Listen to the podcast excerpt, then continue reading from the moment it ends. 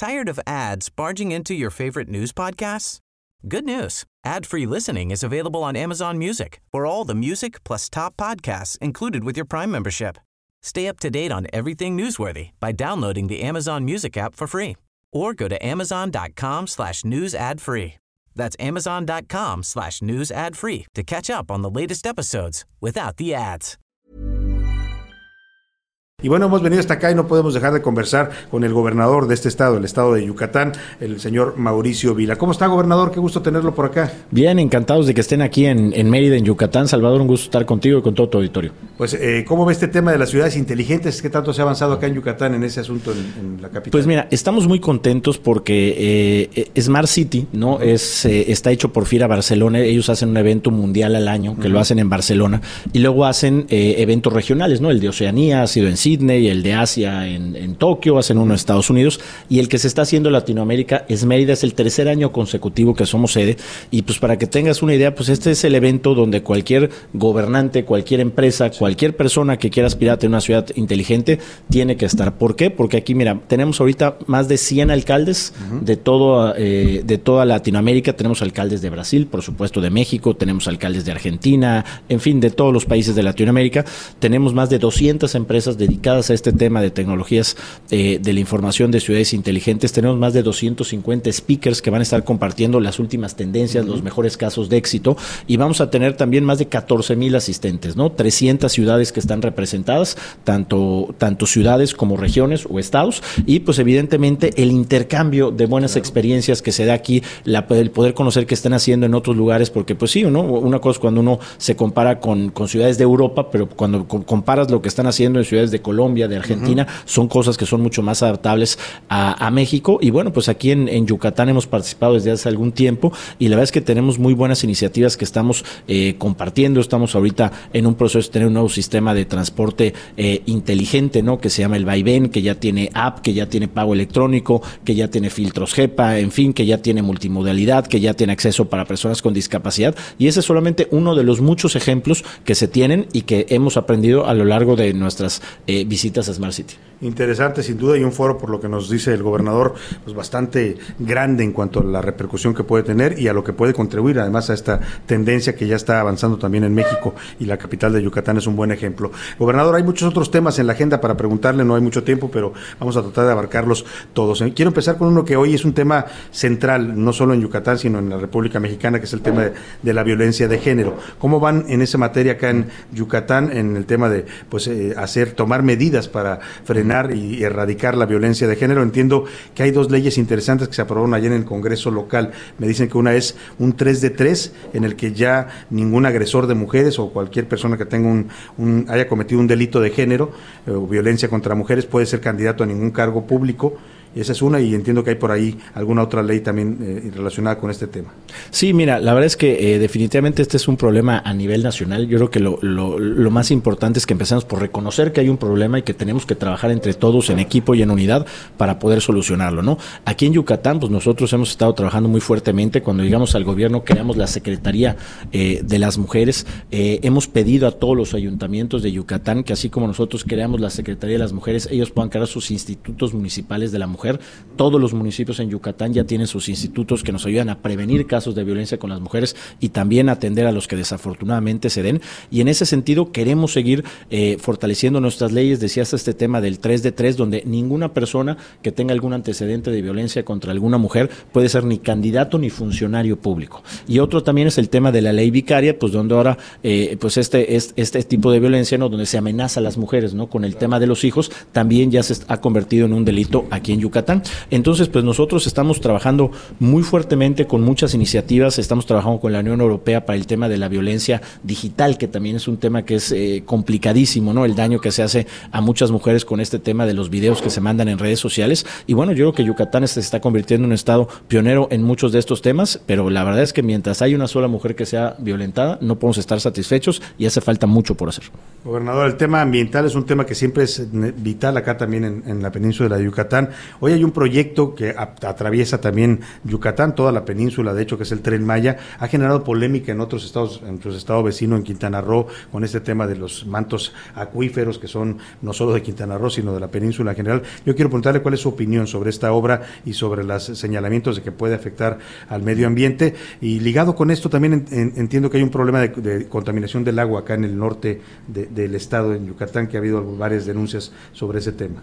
Sí, mira, te platico un poquito, ¿no? Eh, nosotros en Yucatán, cualquier proyecto que se haga, queremos que cumpla con todas las regulaciones vigentes, ¿no? Y especialmente el tema ambiental. Aquí en, Yucatán, eh, nosotros vemos con buenos ojos el, proyecto del Tren Maya, porque el tener un medio de transporte rápido y eficiente que nos permita traer, aparte de los 14 millones de turistas que llegan a Quintana Roo, a lugares como Chichen Itza, Uxmal, Mérida. Que además son destino para ellos, eh, eh, Lo buscan. Que es, un destino muy, muy atractivo. Sin duda es algo que nos va a generar turismo, desarrollo económico, generación de empleo. Entonces, en ese sentido, nosotros aquí en Yucatán, la realidad es que hay muy poco impacto ambiental. ¿Por qué? Porque eh, de Campeche hacia Mérida se viene sobre las vías existentes del tren, quiere decir un área que está impactada desde hace muchísimos años. Y por otro lado también, eh, de Mérida hacia Cancún está yendo sobre la carretera a Cancún, ¿no? la carretera de cuota. Entonces la verdad es que el daño es, es, es, mínimo en Yucatán, ¿no? Desconozco la situación en otros estados, ¿no? Evidentemente se ha, se ha hablado mucho y yo creo que lo más importante es que podamos escuchar, ¿no? A todas las voces, que podamos... Eh, conocer ¿no? cuáles son las inquietudes de todos los interesados y sobre todo ¿no? que se cumpla con toda la normativa ambiental como estamos viendo que sea aquí en Yucatán. Sin duda. Son visiones distintas, como dice usted también, porque son eh, pues, condiciones distintas la de esta obra en Yucatán y en Quintana Roo. Ahora, le quiero preguntar, va usted ya al cuarto año de gobierno y yo veo estas mediciones que se hacen de eh, la popularidad, o la, más que la popularidad, la aprobación que tienen los gobernadores en el país y me llama la atención que desde que arrancó su gobierno está usted en los primeros, segundos lugares, no varía de ahí. ¿Qué hace el gobernador de Yucatán o cómo le hace para mantener ahí? Algunos confían, otros desconfían de, estos, de estas encuestas, pero ¿qué piensa usted de aparecer siempre muy bien rankeado en estas eh, encuestas de aprobación? Pues mire, yo creo que eso es eh, reflejo del trabajo que estamos haciendo todos en Yucatán, ¿no? Cuando uno tiene una buena aprobación, pues eso no es solo el, trabajo del gobernante, también es el trabajo que hace la gente, ¿no? Yo lo reconozco a las y los yucatecos, que es gente muy trabajadora, que es gente que está saliendo todos los días a esforzarse, y eso nos permite hoy ser un estado que lideramos, por ejemplo, en crecimiento económico, mientras el país crece al 5%, Yucatán crece al 8%. Eh, estamos hablando de recuperación de empleos, perdimos 25 mil empleos en la pandemia, ya generamos 42 mil, tenemos más empleo que antes de la pandemia. En tema de turismo, este primer trimestre del año están llegando más turistas a Yucatán que en el primer trimestre del año 2019, que había sido nuestro mejor año. Si hablamos del tema de seguridad, salieron los números del secretariado, Yucatán no solamente sigue siendo el estado más seguro del país, sino que han bajado nuestros índices delictivos. Entonces, cuando tú haces toda esta suma, ¿no? En un estado donde hay crecimiento económico, donde hay seguridad, donde está llegando turismo, donde se están generando condiciones para invertir. El World Justice Project dice que Yucatán es el lugar número uno que brinda certeza jurídica a la gente que invierte, pues genera un ecosistema donde se empieza a ver un, bienestar que empieza a permear. Por supuesto que hay mucho trabajo pendiente, la, la, pandemia nos dejó nuevos pobres en Yucatán, que estamos trabajando muy fuertemente para sacarlos adelante, y yo creo que este es un trabajo de equipo, ¿no? Yo siempre he dicho que eh, suficientes problemas hay en el país o en un estado para que nos estemos metiendo el pie los unos a los otros, ¿no? Por eso nosotros siempre trabajamos muy bien con el gobierno federal, a pesar de que somos de partidos diferentes, y lo hacemos también con los 106 municipios de Yucatán, pues que tenemos de todos colores y sabores. Y ese posicionamiento que, usted mantiene y que mantiene, como usted dice, pues el trabajo que se hace en el Estado, la imagen que tiene Yucatán a nivel nacional, pues lo lleva eh, a, ser mencionado ya también en mediciones de encuestas que hablan de la carrera presidencial, que lo queramos o no, está ya adelantada. Usted ya ha dicho que tiene interés, no, ha negado su interés futuro de buscar una candidatura presidencial. ¿Cómo va en ese tema y cómo está viendo también el panorama en el Partido Acción Nacional? Acaba de haber elecciones, el PAN pues rescata dos gubernaturas con, la alianza opositora. ¿Cómo está viendo el panorama en su partido? Mira, yo creo que lo más importante, ¿no? Cuando uno tiene un cargo público, si tú estás en un cargo público pensando en el siguiente, las cosas no se van a dar. Ser funcionario público, ser gobernador, es como cualquier otro trabajo. Si das resultados y haces las cosas bien, seguramente cuando existe una vacante, en este caso la que tú comentas, serás mencionado y tendrás posibilidades y habría quien te diga, oye, tú lo estás haciendo bien, échale. Entonces, aquí en Yucatán lo que vamos a seguir haciendo es concentrarnos en dar resultados, en hacer bien las cosas y seguramente si las seguimos haciendo bien, habrá posibilidades de algo más.